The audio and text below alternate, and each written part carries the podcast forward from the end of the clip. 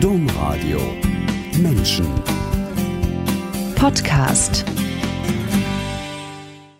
1,4 Millionen Familien in Deutschland haben drei oder mehr Kinder. Vertreten werden diese Familien von Dr. Elisabeth Müller als Bundesvorsitzender des Verbandes Kinderreiche Familien. Ein junger Verband, er ist 2011 gegründet und ziemlich schnell gewachsen in dieser Zeit und auch viel erreicht. Herzlich willkommen, Elisabeth Müller, in der Sendung Menschen. Herzlich willkommen alle, die eingeschaltet haben am Mikrofon, Angela Krumpen. Elisabeth Müller unter den 1,4 Millionen kinderreichen Familien, die sie vertreten, ist auch ihre eigene. Sie haben sechs Kinder. Das jüngste ist 15, die älteste Mitte 20, die oder der älteste.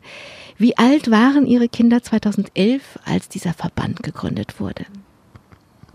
Ja, da, das älteste ähm, 1995 geboren wurde, war es damals ähm, 16, 17 und entsprechend dann das jüngste war, ah nee, sieben war das jüngste und dann äh, die anderen entsprechend äh, 15 Jahre und da dazwischen, genau. Da dazwischen.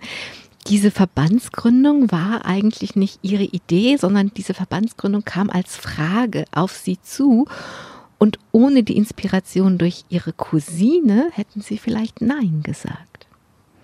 Ja, als mein jüngstes äh, Kind in die zweite Schulklasse kam, dachte ich mir, ach, jetzt äh, hast du die Kapazitäten neben deiner äh, Beschäftigung in der Apotheke nochmal entweder der Apotheke mehr zu arbeiten oder ähm, auch was ganz anderes zu machen. Und ich habe damals meine Cousine bewundert, die hat gerade so einen Kindergarten gegründet und ich dachte mir, Wahnsinn, wie man überhaupt auf diese Idee kommen kann, irgendwas zu gründen.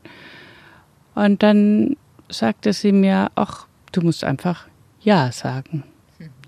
Und ähm, dann kam ich aus den Sommerferien zurück, wo sie mir diesen Tipp gegeben hat, traf einen Bekannten und der sagte, ähm, sag mal, äh, du hast doch eine große Familie und willst du nicht was für Kinderreiche machen? Ja, denke ich, also eigentlich äh, habe ich noch nie dran gedacht und das liegt mir nicht, aber ich dachte mir, okay, jetzt sage ich ja. Ja, und dann äh, die, die, ging das seinen Lauf. Ich habe ehrlich gesagt ab und zu noch mal gezögert, aber ich bin dann bei meinem Ja geblieben und wir haben dann wirklich mit ein paar Freunden ähm, im Januar 2011 gesagt, wir gründen einen Verein.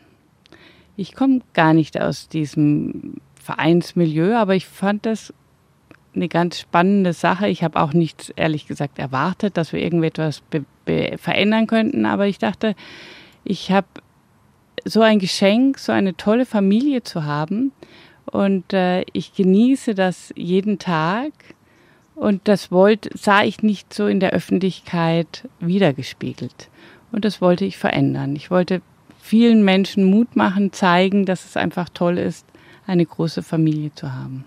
Es ist dann aber gar nicht einfach nur ein Verein gewesen, sondern ein Verein mit einer verbandlichen Struktur und einer bundesweiten und Länderstrukturen. Also Sie haben das gleich dann groß gedacht. Richtig, wir, wir haben ähm, nach dem Motto Think Big haben wir direkt einen Verband gegründet und wollten nicht, dass es ein Kopfverband ist, der irgendwo ist, sondern wir haben direkt in allen äh, Bundesländern einen Ansprechpartner gesucht und dann auch Wahlen durchgeführt, um einen demokratischen ähm, Verband in ganz Deutschland aufzubauen. Das ist uns auch, ähm, wie soll ich sagen, mit äh, kleinen Schritten, großen Schritten relativ schnell gelungen. Wir haben inzwischen ähm, 30.000 Eltern mit ihren Kindern, die in diesem Verein sind und ähm, ähm, zehn Landesverbände, ähm, die auch wirklich eigenständig arbeiten und äh, da ist, hat sich viel entwickelt. Sie haben mal gesagt, ich hätte, eigentlich hatte ich so die Vorstellung, dass man sowieso nichts machen kann. Also man kann sowieso nichts bewegen. Aber als es diesen Verband dann gab, diesen Verein groß gedacht und gut durchgedacht, da haben Sie die Erfahrung gemacht, dass verantwortliche Politiker, Politikerinnen, Menschen gesagt haben, auf Sie haben wir gewartet.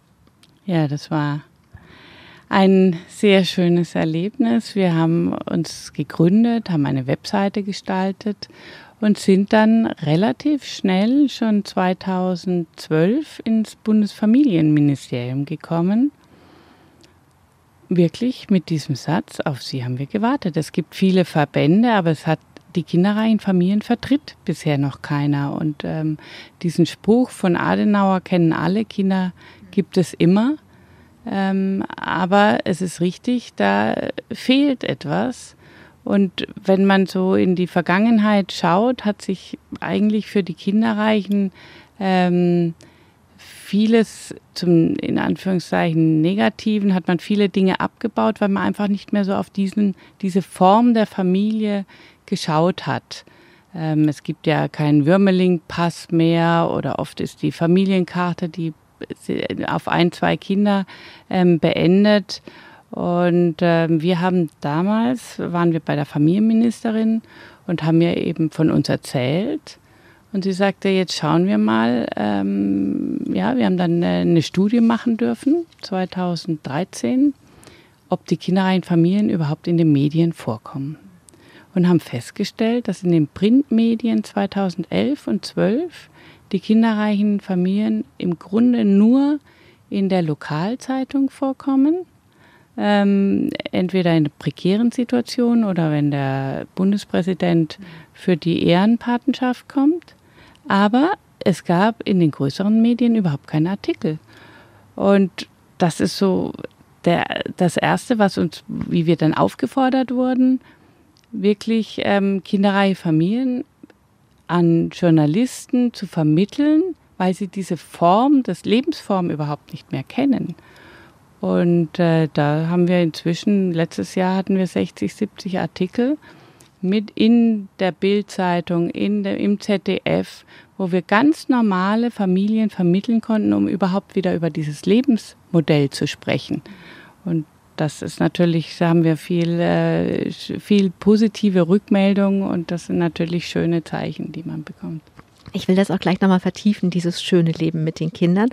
Aber vorher ein bisschen bei dem auch bei der Medienarbeit bleiben von diesem Verband, weil dann, wenn man sowas anfängt, passieren ja Dinge, die man sich vorher nicht vorstellen kann. Oder konnten Sie sich vorstellen, dass Günther Jauch irgendwann sagt, kommen Sie doch mal zu mir in die Talkshow? Ja, das war eine ganz äh, verrückte Sache, war auch relativ am Anfang. Ähm, wir hatten, ähm, es, es gab ein Interview zu Meissner, von Meissner und Meissner, Kardinal Meissner hatte gesagt, maximal drei Kinder. Und wir haben dann äh, ein äh, Interview dazu mit der Bild geführt. Das war auch eine verrückte Situation. Plötzlich bekam ich einen ähm, Anruf von einem Journalisten von der Bild-Zeitung und es kam mir sehr seriös vor, habe ich dann auch gemacht. Und äh, drei Tage später bekam ich einen Anruf von ähm, einem Journalisten von Günter Jauch, ob äh, von uns jemand bereit wäre, mit in diese Talkshow zu gehen. Und ja, wie soll ich sagen, mein Mann hat damals gesagt, auf keinen Fall, du bist nicht, äh, du hast da keine Schulungen für Medien. Und ja, ich habe es dann doch gemacht und es war schon sehr bewegend, auch dieses Thema auf diese große Bühne zu bringen und ähm, äh, überhaupt einmal sprechen zu dürfen. Ich war dann sehr beeindruckt, wer alles so eine Talkshow anschaut, äh, von wem ich da alles angesprochen wurde. Und wir hatten an diesem Abend direkt 200 neue Mitglieder. Und das für so einen kleinen äh, neuen Anfang war das natürlich eine, eine Riesensensation. Man muss überlegen, das sind jeweils Familien mit mindestens drei, vier Kindern und dann waren plötzlich tausend Leute mehr im Verband. Das war sehr, sehr, sehr schön. Sie wollten für die, für die Familien sprechen und plötzlich war die ganz große Bühne da, das zu tun. Und Sie haben jetzt ein paar Mal gesagt, ja, die Menschen kennen dieses Leben nicht mehr und ich glaube, das ist genau so. Und deswegen, ähm, jetzt spreche ich ja mit Ihnen. Und wenn ich das angucke, Sie sind Pharmazeutin, Sie sind studierte, promovierte Apothekerin, Sie lieben Ihren Beruf, Sie haben immer ein bisschen darin gearbeitet. Dazu kommen die sechs Kinder, die Familienarbeit. und seit 2011 die Verbandsarbeit. Ich kann verstehen, wenn jetzt jemand zuhört und sagt, ja, pff, also, das ist nichts für mich. Das geht doch überhaupt nicht. Ja, es war auch viel Arbeit, aber es ist natürlich eine sehr schöne Arbeit. Es ist auch alles zum Glück hintereinander gekommen. Ähm, und äh, meine Familie hat das sehr mitgetan. Und wir waren natürlich, es war nicht ich der Verband, sondern es ist ein großes Team mit ähm, immer wieder tollen Leuten. Und ich äh, nutze jetzt diese Gelegenheit, einfach diesen Wissenschaftlern, Professoren zu danken, die uns ganz schnell ähm, zur Seite standen. Mir ist wichtiger als ähm, als Naturwissenschaftlerin, dass ich nicht aus dem Bauch rede, wenn ich über Kinderreihefamilien rede, von meinen Gefühlen, von meinen Erfahrungen, sondern dass wir auch wirklich eine wissenschaftliche Unterstützung haben. Und da haben wir ganz schnell eine große Gruppe von Professoren gehabt, die uns innerhalb von ein, zwei Tagen sofort Rückmeldungen geben, uns unterstützen mit äh, Meinungssuchen. Wir haben ein tolles Team. Wir hatten äh, sehr schnell sehr nette Leute. Und wie das ist in, in, in einer großen Familie, es sprangen alle ein mit dem Zeitraum ähm, und Zeitfenster, was sie bereit waren zu investieren. Und das ist eines meiner Hauptthemen. Wenn jemand sagt, ich möchte dir helfen und perfekt sein, sage ich immer, du als erstes ist deine Familie da und dann freue ich mich über jedes Zeitfenster, was du mit einbringen kannst. Ich kann auch nur die Zeitfenster einbringen, die ich erübrigen kann. Und so sind wir eigentlich ganz gut vorangekommen. Das heißt, Ihr Fokus ist und bleibt die Familie. Wenn Sie sagen, das, was ich erübrigen kann für die Verbandsarbeit, ist das, was ich erübrige. Schauen wir doch mal dahin, was Sie denn hier, wie das Leben hier ist. Und die, das hatten wir ja eben, die Verbandsarbeit kam ja auch erst, als der Jüngste sieben war. Also da war ja diese ganz intensive Zeit, wenn die Kinder so klein sind, da waren sie hier.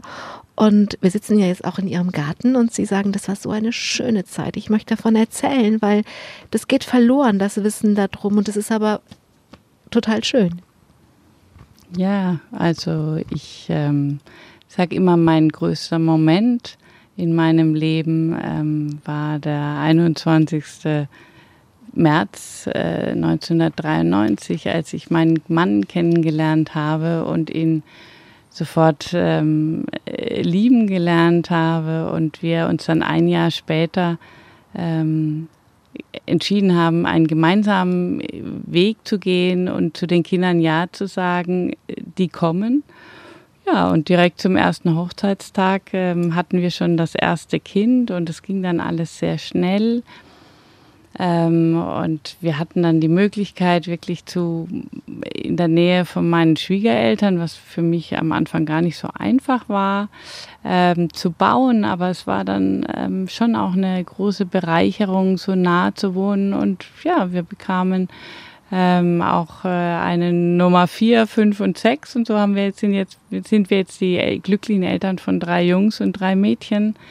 Und ähm, mich faszinierte schon sehr früh, wie diese Kinder unglaublich viel zusammenspielen und zusammen machen.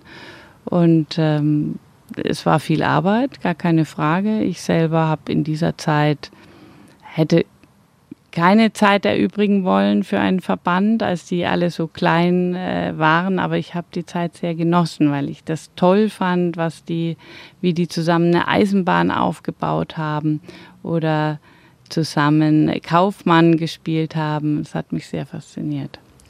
Ich sitze jetzt hier ja bei Ihnen im Garten und ich sehe das Haus der Schwiegereltern. Also und Sie haben eben gesagt, ähm, am Anfang war es ein bisschen schwierig. Am Anfang so bei den ersten beiden Kindern sie wollten so gerne Kinder haben, da wollten sie die auch selbst erziehen und nicht die Schwiegereltern miterziehen lassen. Ja, das war mir ein, ich bin da so ein bisschen gluckenmäßig.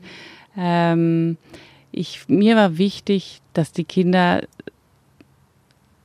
wie soll ich sagen, Kinder kann man nur begleiten. Man kann sie ja nicht, äh, es, sind nicht es ist kein Eigentum.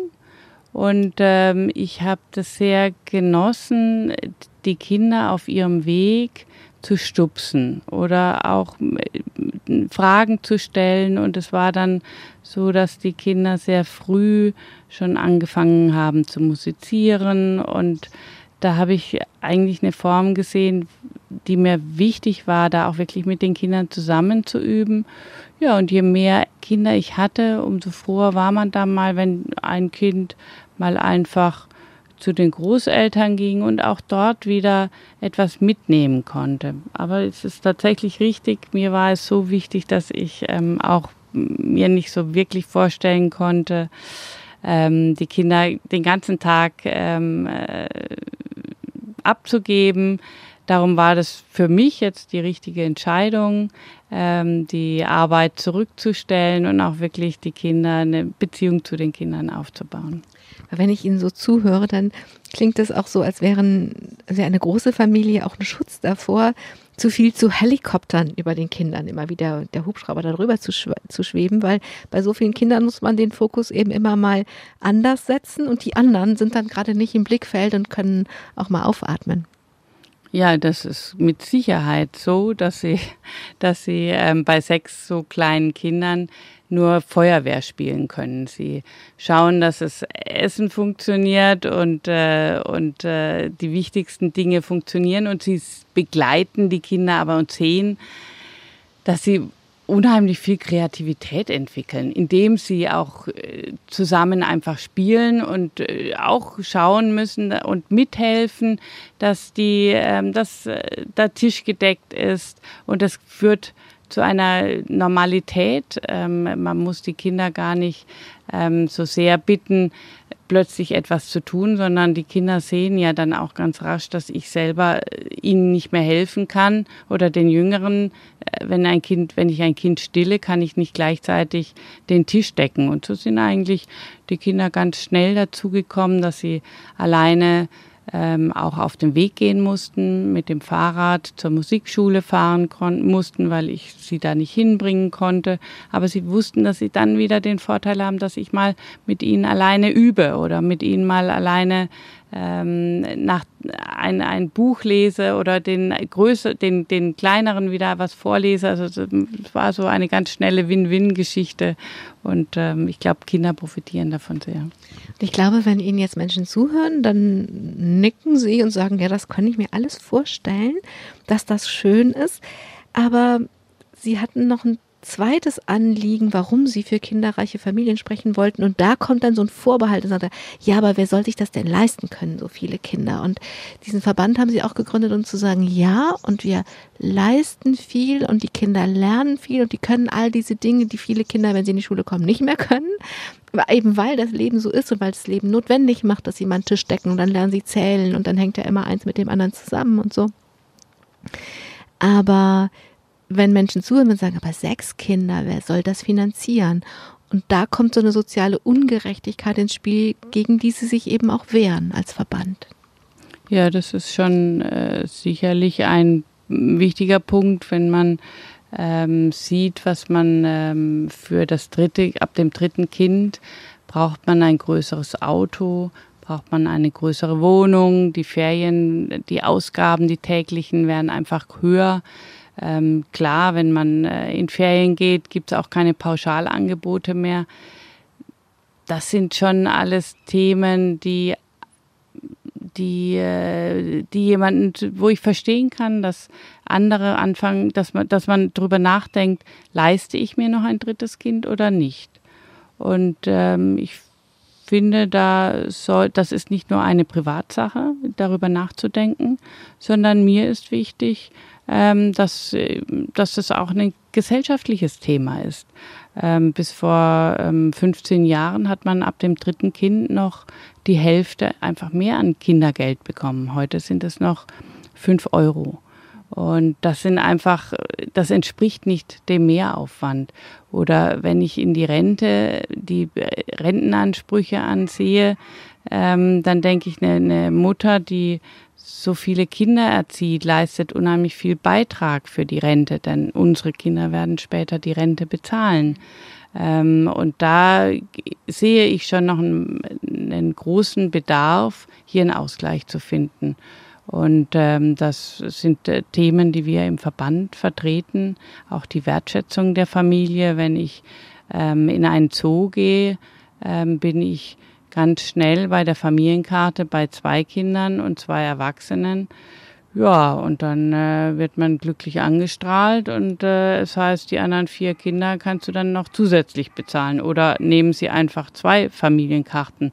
Und das ist ähm, nicht nachvollziehbar und ich glaube, ähm, das sollten wir auch in Deutschland gemeinsam an einem Strick ziehen und etwas verändern. Das ist zum Beispiel, bin ich da jetzt gerade mit Politikern im Gespräch. Ähm, wir haben schon in Nordrhein-Westfalen, in, in Thüringen und in Mönchengladbach eine Familienkarte mit angeregt und sind jetzt wieder neu mit Politikern in Nordrhein-Westfalen im Gespräch, wirklich auch eine Familienkarte zu initiieren, die zeigt, dass man einfach eine Familie ist und da ganz normal dazugehören möchte, wie jede andere Lebensform auch. Das wird bedeuten, mit dieser Familienkarte gehe ich dann in den Zoo und unabhängig davon, ob ich ein oder sieben Kinder habe. Genau, das wäre unser großer Traum. Und ich bin schon froh, wenn man in ein Museum gehen kann. Aber der Zoo oder das Schwimmbad wäre natürlich der große Traum. Und ich glaube, für Familien eine, ein, ein, eine große Wertschätzung. Also es ist ja so im Augenblick, dass sie oft gefragt werden, sind es alle ihre oder ähm, haben, haben kind, unsere Kinder selber, die Kinder selber schildern, dass sie gefragt werden, haben deine Eltern nichts anderes zu tun gehabt, habt ihr keinen Fernseher zu Hause? Und das irritiert Kinder. Und auch natürlich für die, für die Familie ist das kein schönes ähm, Widerspiegeln in der Gesellschaft. Es gibt auch ähm, wirklich Umfragen, die zeigen, dass 80 Prozent der Bevölkerung das Gefühl hat, kinderreiche Familien sind im asozialen Bereich. Und damit, ähm, und sie sind zu Hause, haben das Gefühl, das ist eine tolle Lebensform und das passt ja nicht zusammen. Und dagegen anzugehen, das ist eine ganz große Sache, das muss jeden betreffen, egal ob er Politiker in der Wirtschaft ist oder ganz normal in den Medien oder jeder Einzelne muss sagen, Mensch, da ist eine Frau oder ein Mann oder eine Familie mit vielen Kindern, die tun wirklich was, nicht nur für, für sich selber, ist kein Privatvergnügen, sondern die tun was für die Gesellschaft und ich kann sie mittragen.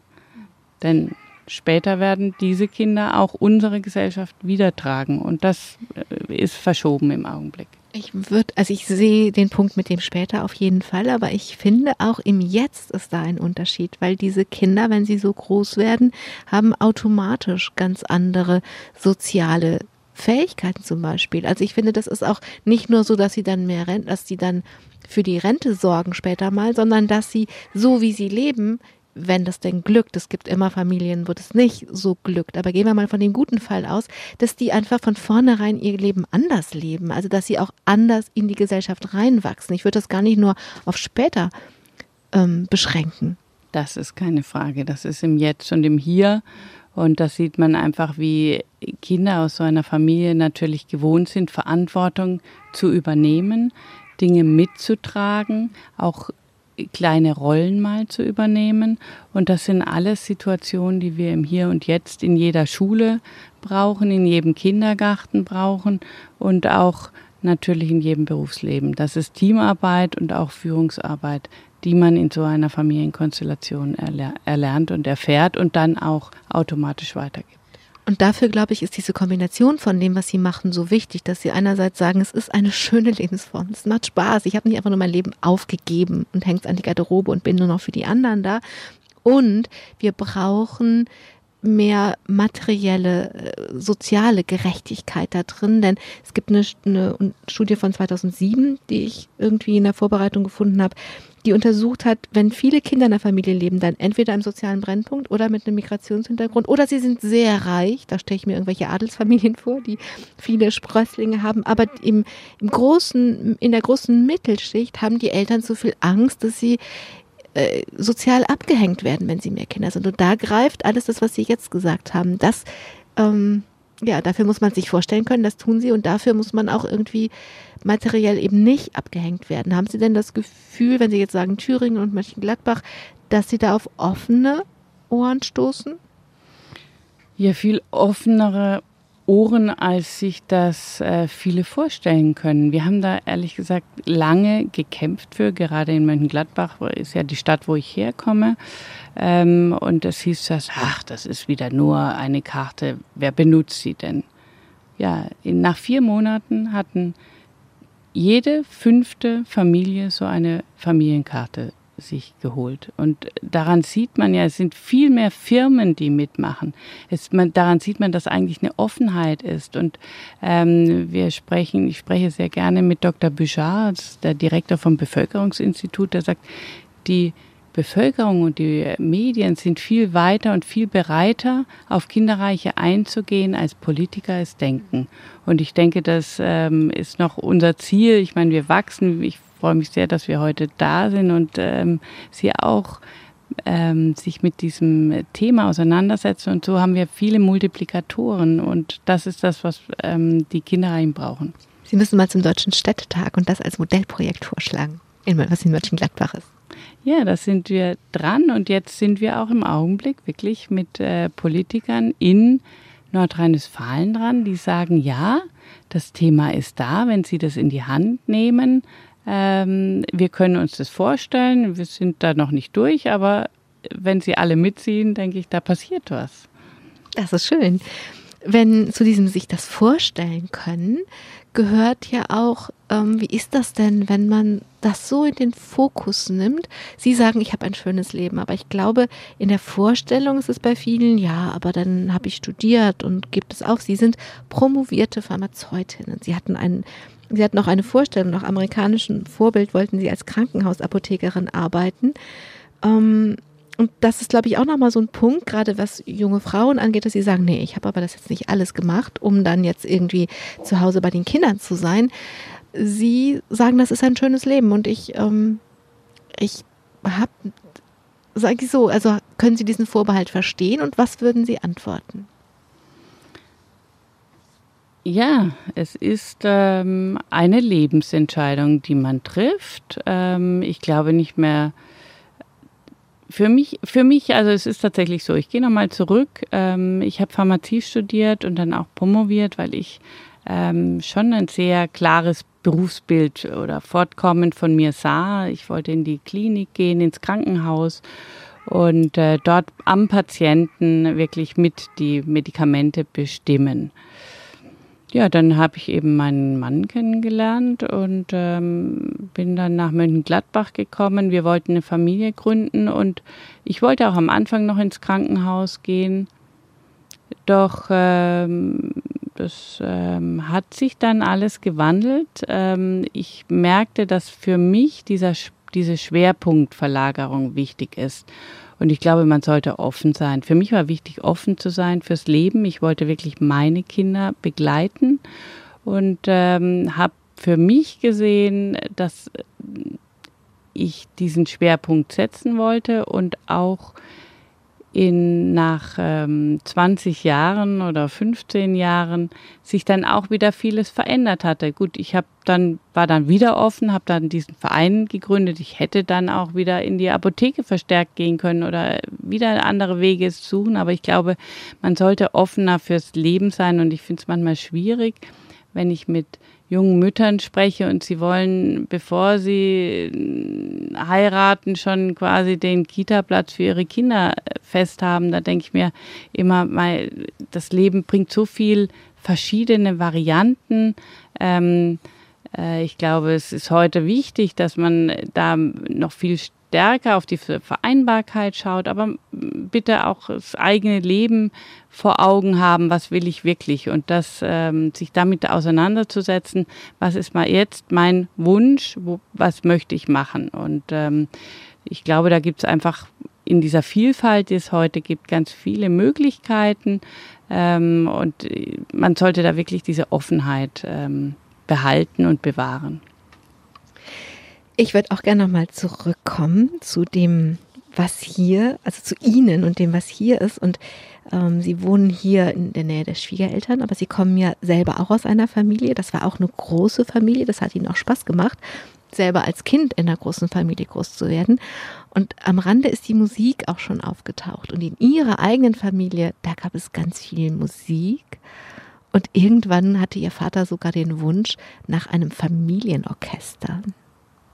Ja, das ist eigentlich eine ganz verrückte Sache. Mein Vater ähm, ist Vertriebener aus Böhmen und in Böhmen gab es immer zwei Sprachen, so sagte mein Vater. Es gab äh, Deutsch oder Tschechisch und die gemeinsame Sprache war die Musik.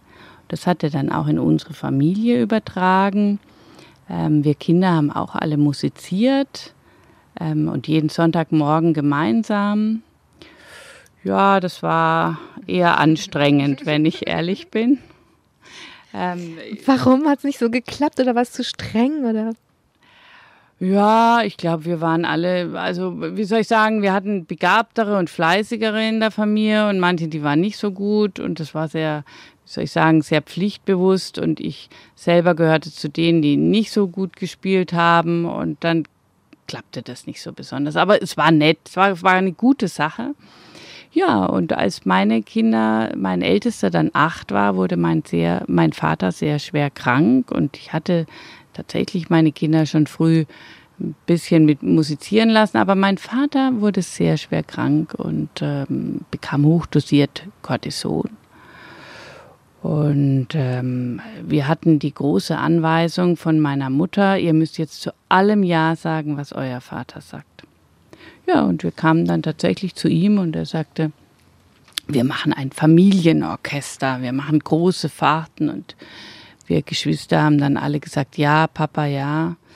Ja, und dann wurde er aber wieder, ähm, Cortison ging dann raus und ihm blieb aber der Wunsch nach diesem Familienorchester. Und tatsächlich hat er es hinbekommen in seinen ähm, nächsten Jahren, die dann äh, leider in seiner schweren Krankheit, ähm, die dann auch zum Tod führten, hat es doch hinbekommen, aber sehr regelmäßig wirklich kleine Freizeiten für seine Enkel zu machen und mit ihnen gemeinsam zu musizieren. Es waren immerhin 20 Enkel und Onkel und Tanten, die dann gemeinsam Musik gemacht haben. Und das war für meine Kinder die große, der große Ansporn, wirklich auch selber ein Musikinstrument zu spielen und dabei zu bleiben, weil es war für sie eine große Ehre, in dieses Familienorchester aufgenommen zu werden.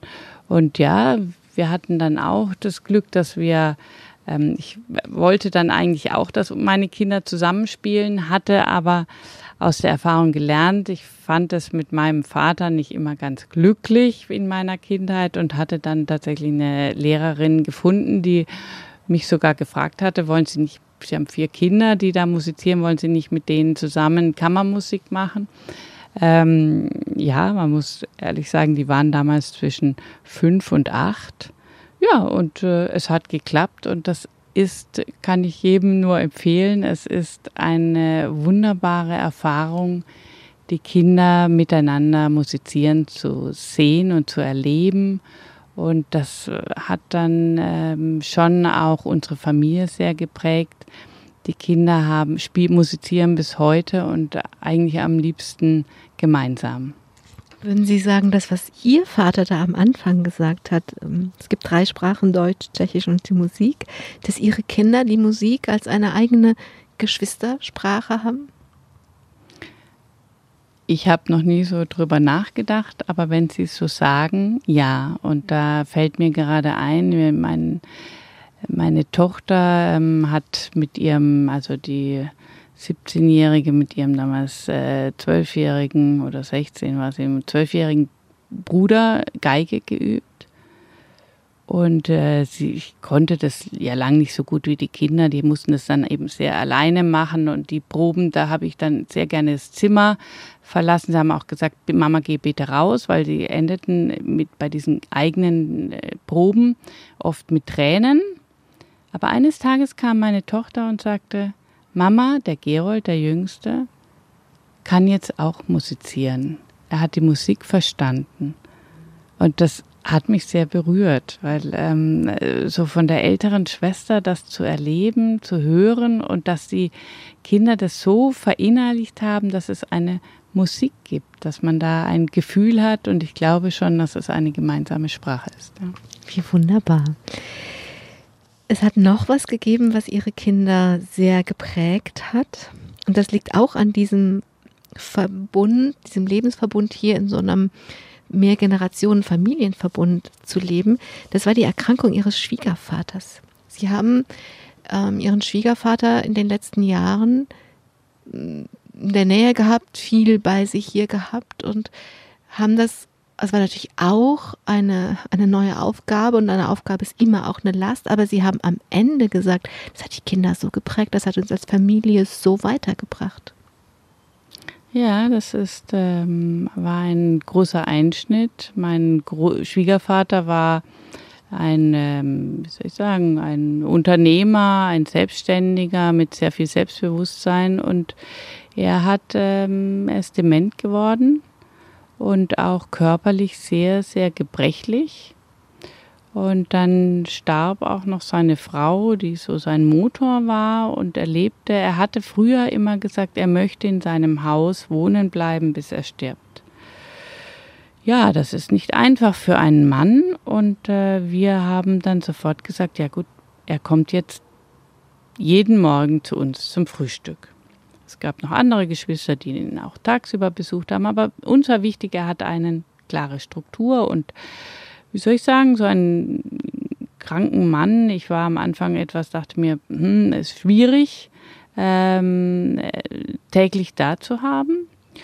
Und er prägte dann unsere Kinder schon rasch. Er forderte dann so die Kleinigkeiten ein. Mein 15-jähriger pubertierender der Sohn kam runter morgens ohne einen Gruß, ohne alles und setzte sich an den Tisch. Naja, man weiß ja, man legt Schwerpunkte in der Erziehung. Mhm. Begrüßung ist dann nicht so wichtig, lieber was anderes. Ich wollte ja lieber, dass er die Lateinvokabeln lernt, dann denke ich, legst du dich wegen der Begrüßung nicht an. Aber er forderte es ein und sagte, ähm, Guten Morgen, Klaus.